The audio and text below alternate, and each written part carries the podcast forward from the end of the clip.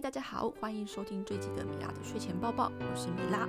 今天有点要来重操本业一下，就是要来推荐一下游戏，如同标题所示。那这一集我想要推荐由台湾假山林娱乐所开发制作的《天命奇遇》系列。我自己其实，在去年大概三四月份，可能趁着特特价、Steam 特价的时候，就买了购入了一代。然后大概玩了四十个小时左右，把所有支线全破，然后也横扫了所有的就是七人之福的结局。对，那整体来说的我的体感是非常不错的，而且以一个哇，当时大特价花多少钱？好像一百多块而已吧，真的是超便宜的价格购入，然后可以让我玩到四十个小时，我个人是觉得非常值得啦，也非常值回票价。那相信。那相信就是也是很值得鼓励这样的一个团队。那这一次在去年二零二一年十一月二十二号，他们出了二代嘛。那相信有很多实况组他们都有玩，然后也非常推荐这款二这次二代的作品，也他们也做了非常多的突破。那我自己也是就着想要做一个心得记录。对我这次二代，我其实前阵上个月才玩完，然后我玩的非常缓慢，然后但是我就是断断续续的把。我支线好像只漏了两个，差一点全支线解完，然后，但是我这一次游玩时间竟然是快一代两倍，我玩了七十个小时左右。稍微偷看一下 Steam，我记得我应该是玩了，我玩了七十一点五个小时，真的是非常久。对，那这次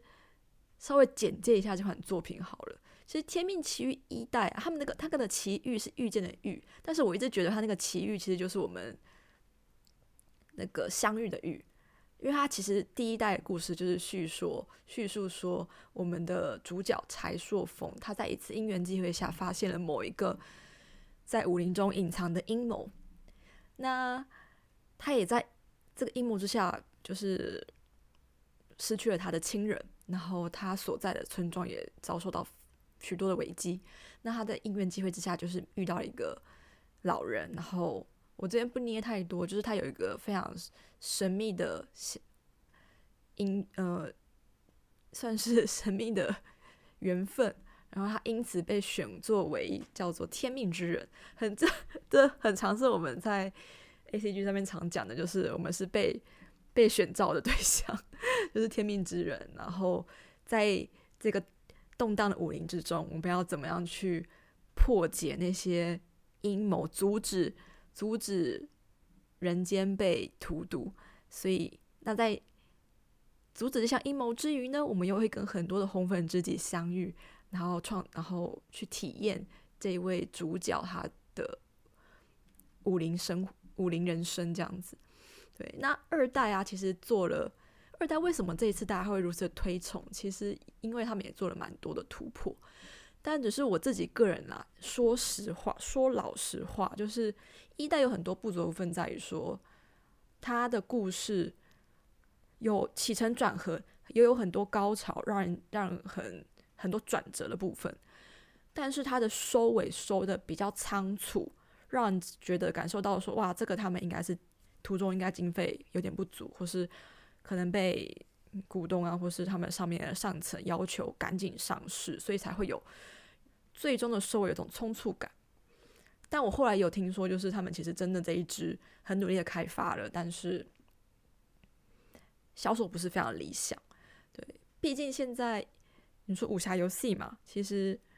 真正能卖的大概就是中华圈、中文圈、华华文圈。我们说台湾、中国、新加坡或是马来西亚之类的，你要卖到欧美甚至日本是非常困难，而且没有翻译。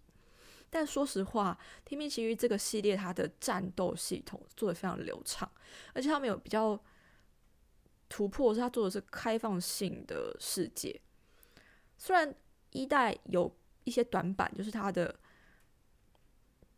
剧情主线收尾收的不是非常的完整，但实际上它的体验是非常好的，它的每一个支线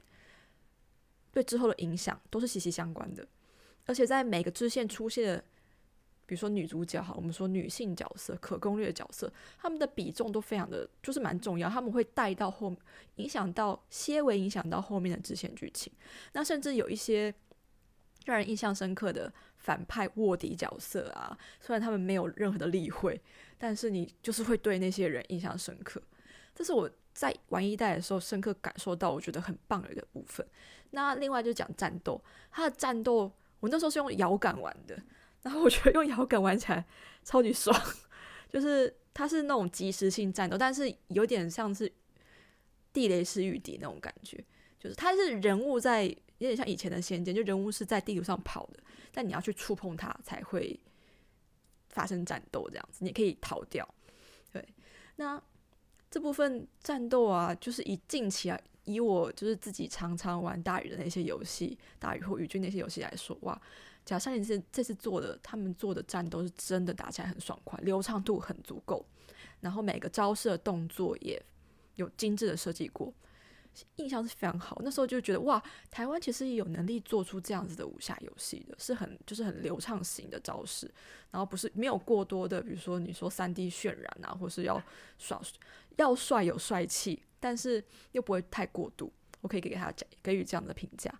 对，所以那一代玩起来。除了剧情收收尾比较快以外，其实整体来讲体验是好的。但是二二代哦，我再提一下，一代有个比较特别的所谓的出世系统，就是它有点像我们在玩日本的逆转裁判系列，你要出示证物给对方看，然后去获取更多的情报。在一代已经有，就是他们有，这是借鉴吧，借鉴了这样子的一个系统，然后你可以借由这样的方式去。开启一个小的支线，或是赠送礼物给对方。前面其实有个特别地方，就是它的支线系统其实设了非常多、非常隐藏。你可能在跟一个 NPC 对话，在从他的对话之中，你发觉你跟他有所有一些细微的关联性，比如说你手上握有他想要的东西的时候，你如果出示给他的话，你就可能开启他的支线剧情或是任务。那那时候他们这样的做法，其实引起蛮大的回响，所以二代二代《天命奇遇二》啊，甚至是 更炉火纯青的运用这个系统，因为他们直接把这次《天命奇遇二》变成有点类似逆转裁判武侠版的一个方式。我们不会过多的去说，就是哦，他们就是就是学学那一套，的确啦，有很多的。地方很多的演出都非常非常像《逆转裁判》这个这个这个作品，但是毕竟整体的剧情故事走向是不一样。很多人很多都在想说，游玩方这种东西到底是不是是不是抄袭这件事？但实际上，RPG 啊，你说战棋游戏啊，大家都还是会做，但是他们就是用他们自己的方式，他们。沿用了这样的游戏方式去做出属于他们自己的游戏，这点其实就我们就我们不能说这是剽窃别人的智慧财产之类的，就只是他开创一个这样的先河之后，我们引用他们智慧呃先人的智慧去做出属于自己的创作这样子。那天命奇瑞他们改善了几个蛮不错的地方，首先战斗，他们这次采的是无接缝。性质的，就是你在大地图中走的时候啊，嗯，直接进入战斗，你完全没有任何停顿，这点我觉得真的非常厉害。在《天命奇遇二》，你几乎就是他们可以实现所谓的真的在大大地图里面乱跑，你可以随随便进一个船点，然后传到一个村里面，然后就开始做你的做搜查这样子。因为这次《天命奇遇二》他们所设定的世界观是一位父母虽然都已经受伤去世。但是他做的是一个大宋的，他的老父亲是一个枢密使，那他的目的是要除尽天下恶人，所以在《天命奇遇》的主线里面，就是有很多需要推理，它有点像是私家侦探的感觉，到处的去碰到一些莫名其妙的怪事件，然后协助去处理、去推理，然后找出证物，击破。击破那些犯人，他们做的，他们所说的一些伪证或是借口。对，那我个人觉得啊，就是《天命奇二》啊，你要说它是真的那个武侠游戏的话，它又不太像是武侠游戏。它的武侠部分大概就是主角可以学很多的武侠秘籍，然后世界观有很多的帮派，但实际上它真正的主线其实都在走搜查、搜证跟破解、破案这个路线上。其实有点不太理解为什么当初假山林还要做这样的尝试啊，但是实际上尝试却是成功的，因为大家觉得很新鲜，而且。主角设定的确是一个蛮会嘴炮、蛮会堵人的一个 个性，而且又跟所谓的在一代的时候比较少遇到一些我们知道的历史人物，那在二代的时候，他设定了非常多，比如说开封府的包拯啊、展昭啊、公孙策啊这些人物，是我们以前小时候很耳熟能详、很熟悉的一些著名的角色。对，那主角跟他们的。交流啊，互动也非常非常的多，甚至他们是一个很重要关键的主线角色。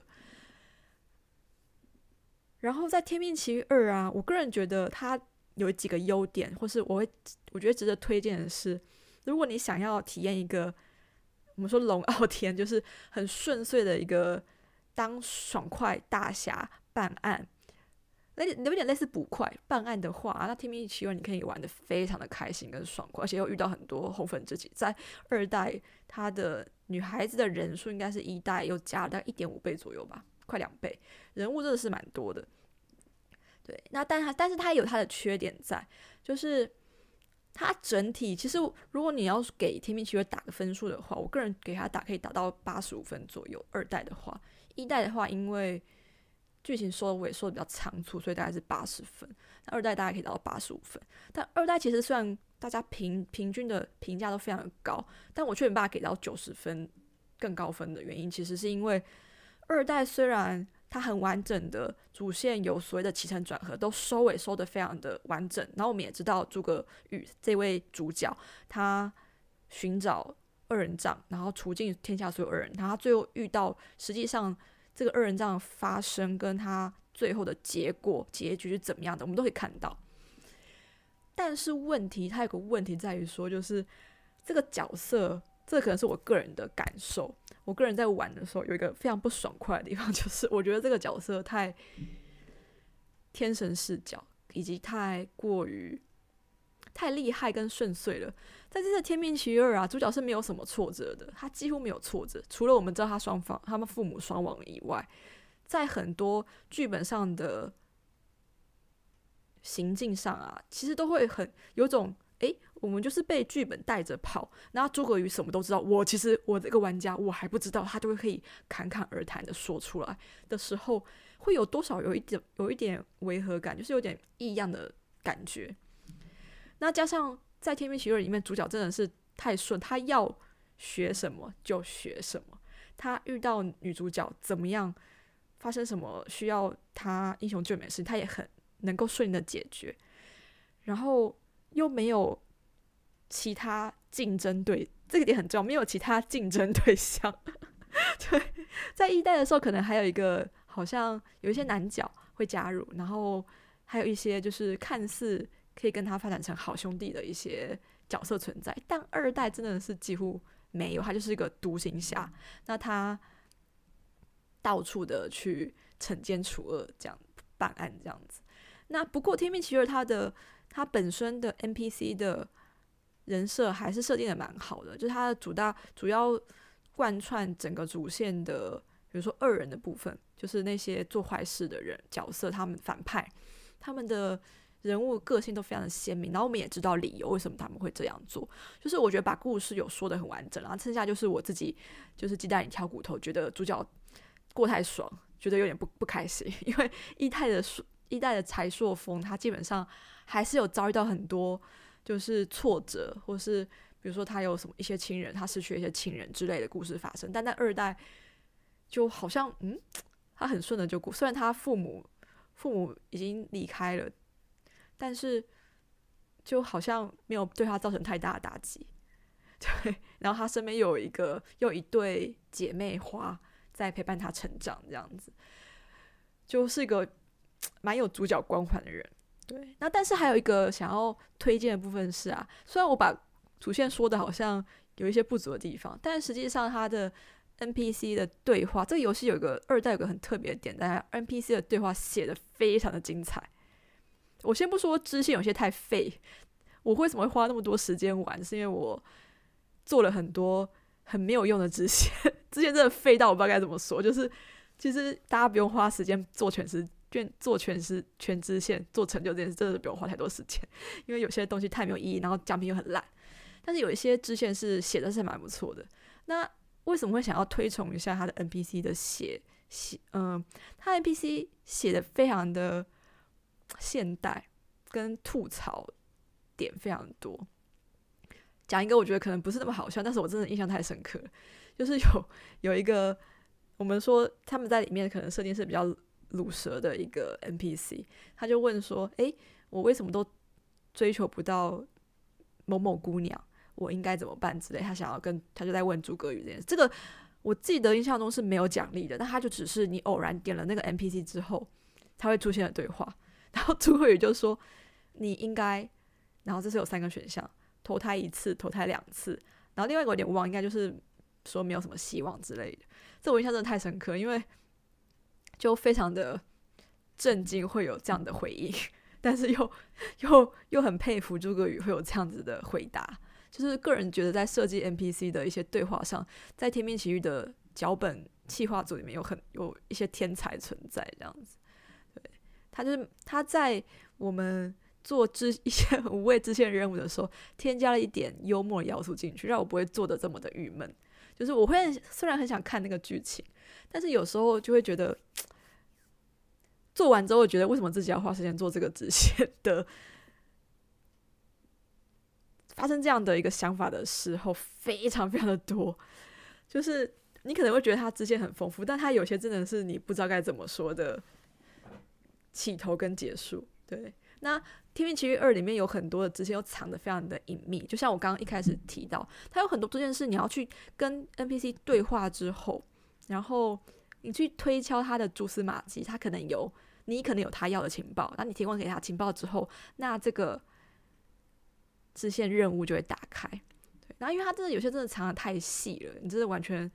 没有不会想到，所以我后来真的真的就是照着攻略，每个区域每个区域都有很多支线会埋在这个区域里面，然后每个区域要把支线解完这样子。那有时候解完就会觉得自己觉得，嗯，为什么要花那么多时间？然后奖品也没有多好，对。但是 NPC 很值得每个都对话，就是，而且这一次在二代跟一代有个蛮大的不同，就是一代我们大概只能做出示个这个动作，在二代他们增加了你可以敲打、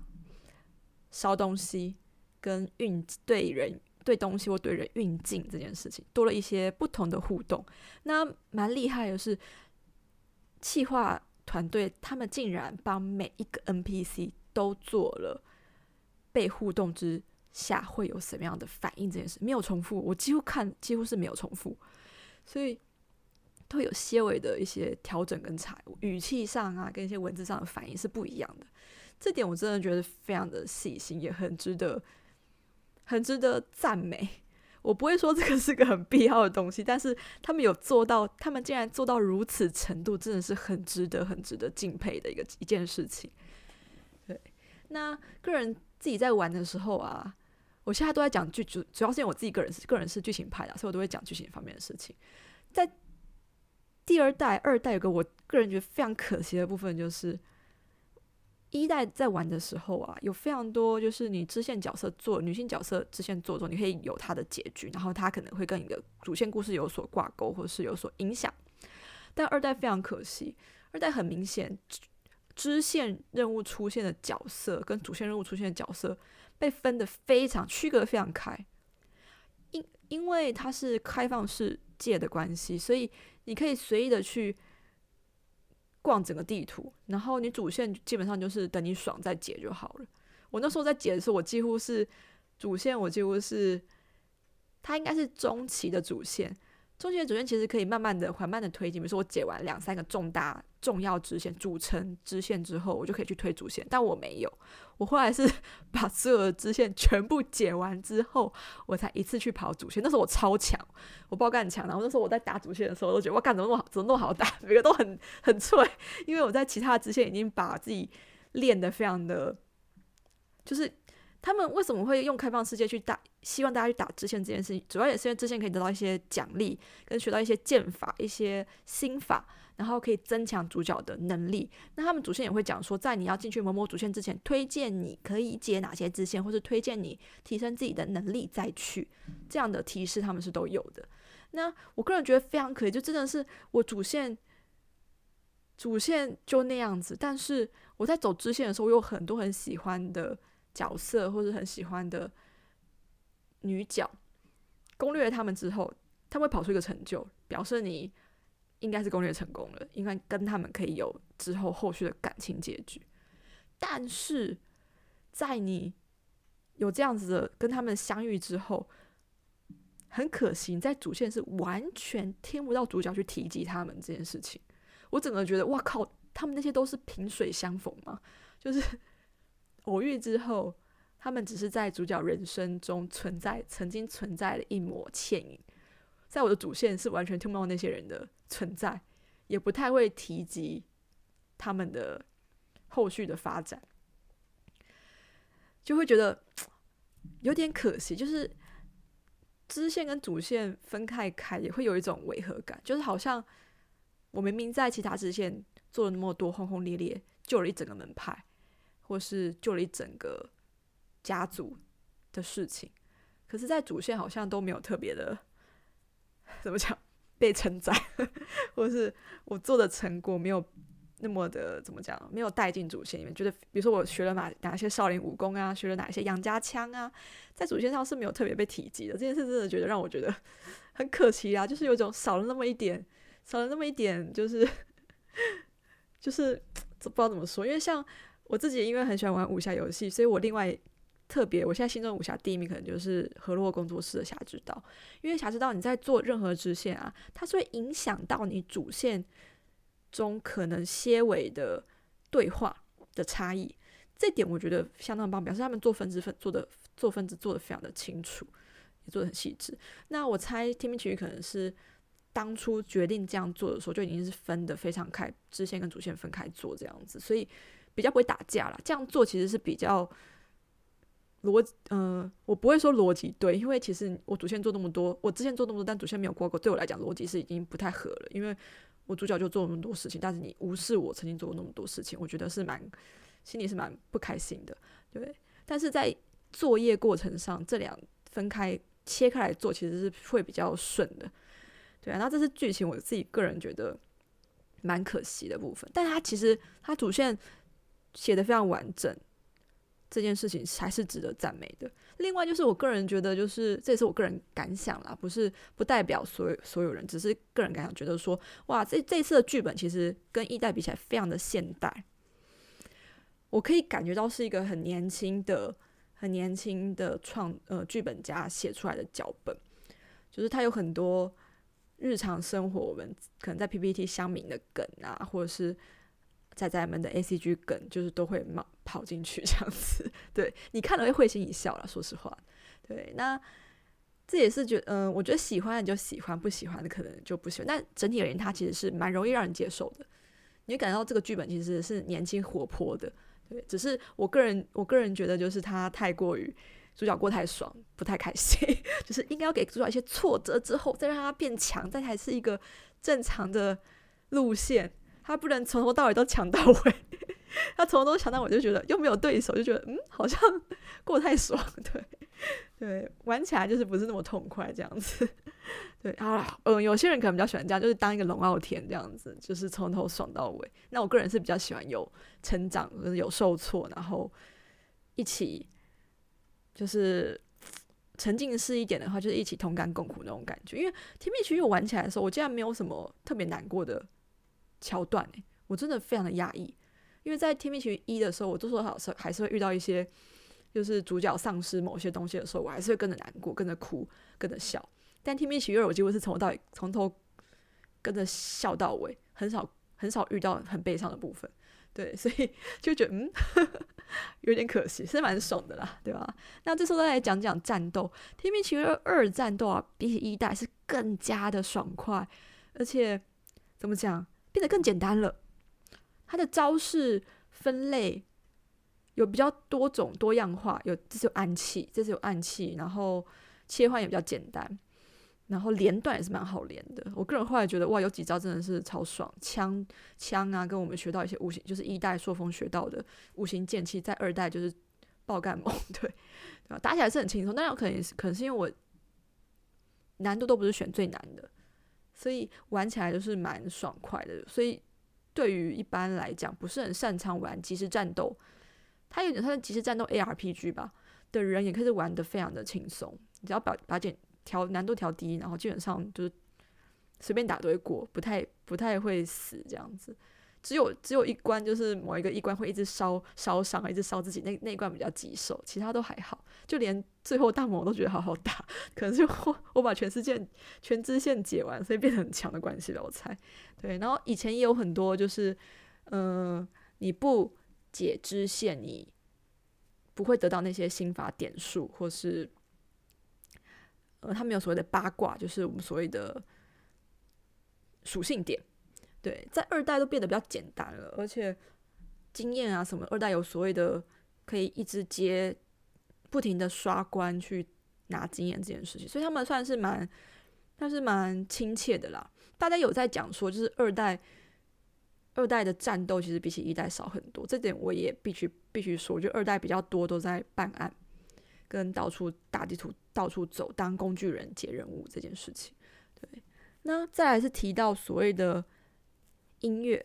我不得不说啊，《天命奇遇》系列的音乐，我我一直都不是有太大的印象。它的主题曲应该就是标题画面的主题会有一点印象，但其他的起承在剧情中的起承转合的音乐啊，其实我觉得蛮可惜的，就是我都不是让我很有印象点，就是没有留下什么。会想一直在听的曲目，但是在以往的，比如说《轩辕剑》啊、《仙剑》啊，像《侠之道》、《河洛》啊的《侠客风云》啊，都有我到现在都很喜欢的曲目存在。但《天命奇遇》系列，我觉得这点是蛮可惜的啦。就是，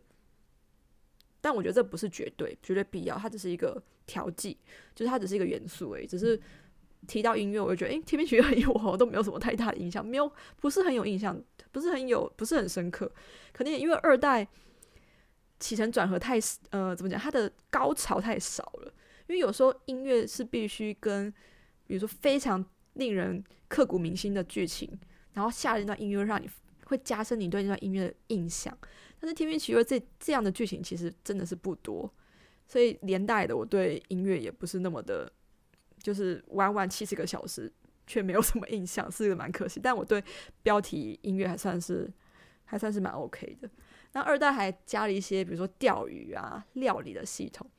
其实我二代已经可以玩那么久，我猜应该有有很多时间是因为我有时候挂着去钓鱼。我有时候去查攻略的时候，我就是挂着，然后就是让让主角去钓鱼，然后然后放着这样子。但是很可惜，就是钓鱼。钓了，只能拿来为自己自己家，就是主角养一只老鹰，只能为自家老鹰。那他会帮你，他会帮你捡一些素材回来。然后还有就是大家之前在很推崇，就是说假山林，毕竟他们是建商起家嘛，所以他们还有所谓的，嗯，你可以建造自己的家园这件事情。但它又跟我们以前可能玩，嗯，轩辕剑的天书或是炼妖壶，然后。古剑的家园系统不太一样，它只是一个单纯的让你生财的工具，就是它会，它会呃，比如说定期你可以收租，你可以当包租公，他会给你可以收房租，然后增加你的手上的金钱，然后或者开一些武器屋，在你断制武器时需要的素材量以比例减少，这样子这样的一个附加的效果，但嗯，就是一个怎么讲额外的啦，但你其实可以想到说。我刚刚没提到，就是《天命奇遇二》啊，跟《天命奇遇一》他们当初的发售的价钱都是五九九，其实是比一般来一般的商业游戏，你说我们《大鱼双剑》七九九、八九九的游戏还要便宜蛮多的，两两百块。对，然后可以玩到这样子的内容，我个人觉得真的是也无所求了啦。他们真的很厉害，所以这一次很希望很希望他们能够卖的非常的好。那据看起来感觉上应该是卖的蛮不错的，感觉上因为毕竟有那么多的知名的实况主都在推荐。那我个人也基基本上除了我刚刚提到自己有一些我个人的感想以外。整体来说，我还是相当推荐大家可以去尝试看看如此比较新画风的武侠游戏。因为你说以往都是当侠客嘛，但是《天命奇遇》是当一个捕快，当一个枢密枢密使，当一个私家侦探的感觉，所以其实跟我们以往对武侠游戏印象不太一样。然后。天命奇遇系列的优点又是它一定会有所谓的奇人之福的选项 存在，这对于那对于现在比较喜欢玩这种 Go Game 就是美少女 A 喜欢 A C G 文化的人来说，其实玩起来还蛮爽快，就是可以可以开很多就是奇人之福的选项这样子，可以开后宫，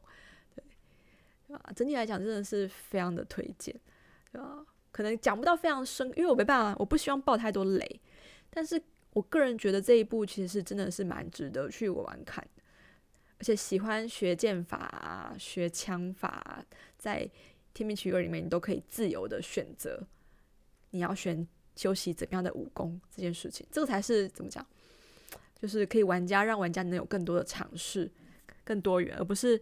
我们一般玩，比如说王道式的仙侠 RPG 的话，那主角可能。就是只修剑，那有人只修指法，有人只修掌法，都是比较固定的。那《天命奇遇二》这边就是一个主角，他可以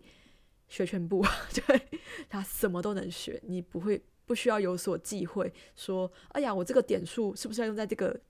掌法上，而不是用在这个剑法上？哦，你不用担心，你只要解了一个支线，你就可以学得到。你只要拿到秘籍，就你就可以用了。他不会有所谓的，就是你还要犹豫说你要。你要做取舍之类，没有这种东西存在。对，好，还有什么东西可以讲的？我想想看，大概是这样。对，所以个人来，就是我个人还是非常推荐大家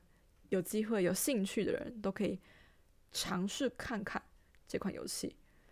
花点时间玩一下，支持一下国产也没有什么不好的啦。然后，而且况且这次的国产是一个还蛮优良的良作，很很优良的佳作。纵使我们多多少少老玩家 都还是会有一些不同的期待，对，所以可能对他来说会严苛了一点。而且我实际上感觉上，我不确定他们到底有没有假善意到底有没有赚，因为我个人觉得他们多多少少还是会有经费不足的感觉。但是他们做的很完整，他们他们的经费不足感不会像一代那么严重，就是省工的部分，你知道他有省工，但是不会像一代。让你感觉好像被切掉某一段部分，二代算是蛮完整可以体验的啦，所以就是也是一种鼓励，就是大家如果有兴趣可以买买看，玩玩看，在 Steam 上就有了。实体版好像比较贵，但是因为可能就是实体包装的部分，不然在 Steam 上直接买的话，就是想玩的时候就可以直接下载来玩，然后玩完之后就可以解安解安装，释放自己的硬碟空间，也是蛮不错的。对，好，那今天就是稍微简单分享一下这一款《天命奇遇二》原创的武侠游戏，台湾的工作室假山林娱乐所开发的。那详细的部分也欢迎大家，后续的部分也放欢迎大家跟我分享咯。就是有玩的话，也可以跟我说你有玩，那你的感想是什么？有没有一样跟我一样，就是觉得，呃，主线女主角们，我说支线女主角们戏份真的太少了。我真的很喜欢，比如说我蛮喜欢杨家的杨飞鸿，也蛮喜欢玉树，就是长墨的玉树，但是他们后期就是完全诡异。那我甚至也很喜欢某个黄海支线，那个支线真的是我解到，我觉得个人觉得呃蛮棒的，而且他达到了所有所有就是怎么讲，心中有侠客小小侠客梦的一一种就是呃相知相惜的那种情感部分。虽然不多，比较浅，但是至少被满足到了。因为我个人觉得，目前为止玩起来啊，嗯，该怎么说，《天命奇遇二》的感情的叙述啊，还是不是那么深刻啦。毕竟跟我常玩的几种剧情游戏比起来的话，还是少那么一点一些东西，但是你还是可以感受到他们两他们之间是有感情的发展的。对，那就是觉得还不够，所以我只能等 DLC。我相信他们 应该会听到。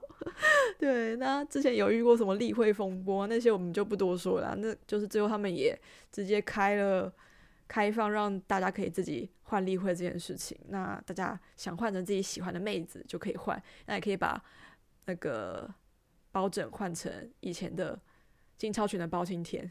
我真的看到有人做，快笑死，真的太太太鬼才了，对，所以基本上就是还是很推荐。那有玩的话，也欢迎跟我说你玩之后的感想喽。那今天先到这边，谢谢大家啦。喜欢的话也欢迎、欢迎帮我按个赞或是订阅。那米拉的睡前播报到这边，先到此结束喽。大家拜拜，我们下次见啦。